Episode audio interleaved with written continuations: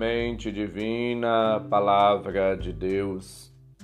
Caros ouvintes, irmãos e irmãs, iniciemos o nosso encontro em nome do Pai, do Filho e do Espírito Santo. Amém. Proclamação do Evangelho de Jesus Cristo, segundo Mateus, capítulo 1, versículos de 1 a 17. Glória a vós, Senhor. Livro da origem de Jesus Cristo, filho de Davi, filho de Abraão. Abraão gerou Isaque, Isaque gerou Jacó, Jacó gerou Judá e seus irmãos. Judá gerou Farés e Zara, cuja mãe era Tamar. Farés gerou Esrom, Esrom gerou Arã. Arã gerou Aminadab, Aminadab gerou Naassã. Naasson gerou Salmão, Salmão gerou Boz, cuja mãe era Raabe. Boz gerou Obed, cuja mãe era Ruth. Obed gerou Jessé. Jessé gerou o rei Davi. Davi gerou Salomão, daquela que tinha sido mulher de Urias. Salomão gerou Roboão, Roboão gerou Abias. Abias gerou Asa, Asa gerou Josafá, Josafá gerou Jorão, Jorão gerou Osias, Osias gerou Jotão, Jotão gerou Acás, Acás gerou Ezequias, Ezequias gerou Manassés, Manassés gerou Amon, Amon gerou Josias, Josias gerou Jeconias e seus irmãos no tempo do exílio na Babilônia. Depois do exílio na Babilônia, Jeconias gerou Salatiel, Salatiel gerou Zorobabel, Zorobabel gerou Abiúde, Abiúde gerou Eliaquim, Eliaquim gerou Azor, Azor gerou Sadoc, Sadoc gerou Aquim, Aquim gerou Eliúde, Eliúde gerou Eleazar, Eleazar gerou Matã, Matã gerou Jacó, Jacó gerou José, o esposo de Maria, da qual nasceu Jesus, que é chamado o Cristo. Assim, as gerações desde Abraão até Davi são 14. De Davi até o exílio na Babilônia, 14. E do exílio na Babilônia até Cristo, 14. Palavra da salvação. Glória a vós, Senhor. Caros ouvintes, irmãos e irmãs, iniciamos a novena imediata ao Natal. Esta preparação intensa, profunda, que deve levar-nos a uma compreensão do mistério de Deus a ser revelado e acolhido no Natal. Hoje, Mateus abre o seu evangelho com a narração das origens humanas de Jesus a genealogia de Jesus Cristo, conforme lembra-nos o versículo 1, que começa em Adão e termina em José, esposo de Maria, da qual nasceu Jesus, que se chama o Cristo, versículo 16. O evangelista divide a história da salvação, que tem o seu ponto culminante em Jesus Messias, em três grandes períodos: Abraão, Davi e o exílio.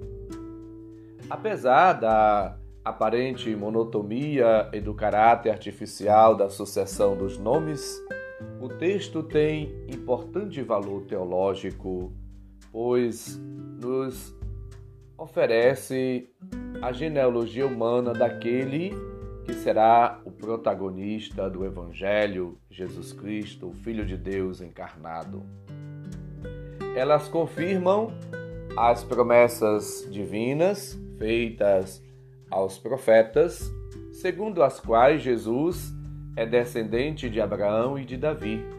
Portanto, ele possui as bênçãos e a glória dos antepassados. O projeto de Deus foi preparado há muito tempo, como mostra as genealogias Cristo veio na plenitude dos tempos, uma plenitude à primeira vista desconcertante. O tempo nada fazia esperar de bom. O lugar do nascimento é uma pequena aldeia. José, embora sendo da descendência de Davi, era um modesto trabalhador desconhecido. Deus é Senhor do impossível e realiza os seus planos quando nada o fazia prever. Somos chamados a acolher o dom de Deus que desponta, que surge, que nasce, que brota. É preciso acolher o dom de Deus. Jesus veio, veio para assim se tornar nosso guia, o Senhor da história.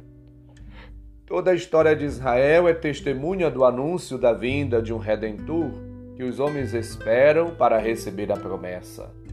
Toda lei está grávida de Cristo, dizia Santo Agostinho. Em Jesus, Deus se fez efetivamente homem e o sonho torna-se realidade. O Deus conosco fez Deus para nós, apesar das infidelidades e do nosso jeito, às vezes meio que desajeitados e fraco no acolhimento. Deus se faz um de nós, assume a nossa natureza, a nossa carne. Ele está ligado a Abraão, a Davi. E ele é o Deus dos vivos, portanto, não dos mortos. Deus, ele nos aproxima cada vez mais das pessoas e nos leva a uma profunda, verdadeira conversão, a uma mudança de vida. Deus perdoa-nos e ao mesmo tempo nos redime, nos cumula de graças, de luzes, de bênçãos, de presentes. Natal é isto, troca de presentes. Deus se faz pobre para nos enriquecer. Ele nos cumula e nos enche da sua graça. Ele nos concede a sua divindade. Ao tornar-se humano, ele ao mesmo tempo diviniza o ser humano. Somos chamados a acolher a Deus que se fez intimamente próximo de nós pela sua humanidade. Ele ergue a sua tenda no meio da humanidade, João 14. Ele torna-se nosso companheiro de caminhada terrena, peregrino conosco rumo à pátria celeste. Em tudo semelhante a nós, com exceção do pecado carregou sobre si os nossos pecados e ofereceu-se em sacrifício por eles. Assim, ele realiza a vitória, como lembra-nos Apocalipse 5:5. Venceu o leão da tribo de Judá, o rebento da dinastia de Davi. Ele é o vencedor, ele é o cordeiro imolado, não o leão que devora a presa. É verdadeiramente o leão de Judá, o vencedor, a sua vitória não foi obtida de maneira humana.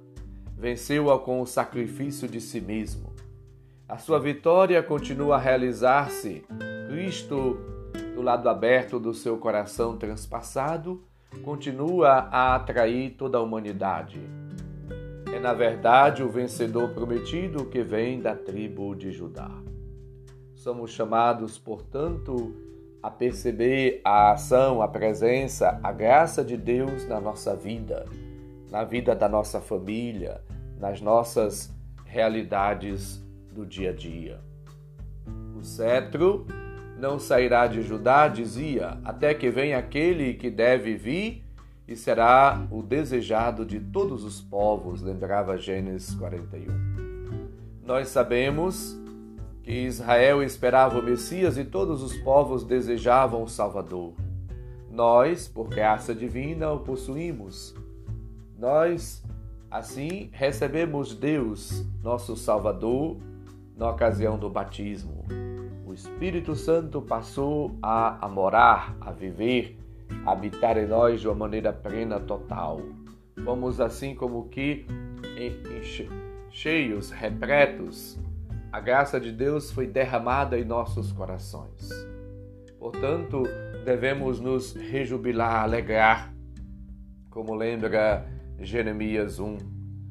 Nós devemos sentir a presença, a graça e o poder de Deus e dizer ao Senhor muito obrigado pela tua presença, porque Deus nunca se esquece de nós. Deus está sempre ao nosso lado.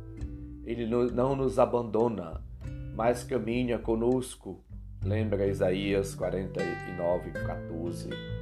Portanto, somos um sacrário, morada, habitação de Deus. Vivamos, portanto, na força, na graça de Deus e deixemos que o Senhor trabalhe em nós. Deixemos que Cristo possa assim ser a nossa alegria, a nossa fonte, a nossa razão de ser, a nossa salvação, a nossa libertação, o sentido e a motivação da nossa existência. Supliquemos a bênção e a graça do Senhor e vivamos uma vida nova. O Senhor esteja convosco ele está no meio de nós. Abençoe-nos, Deus bondoso e misericordioso, Pai, Filho e Espírito Santo. Amém. Um santo e abençoado dia para todos. Um abraço, felicidades.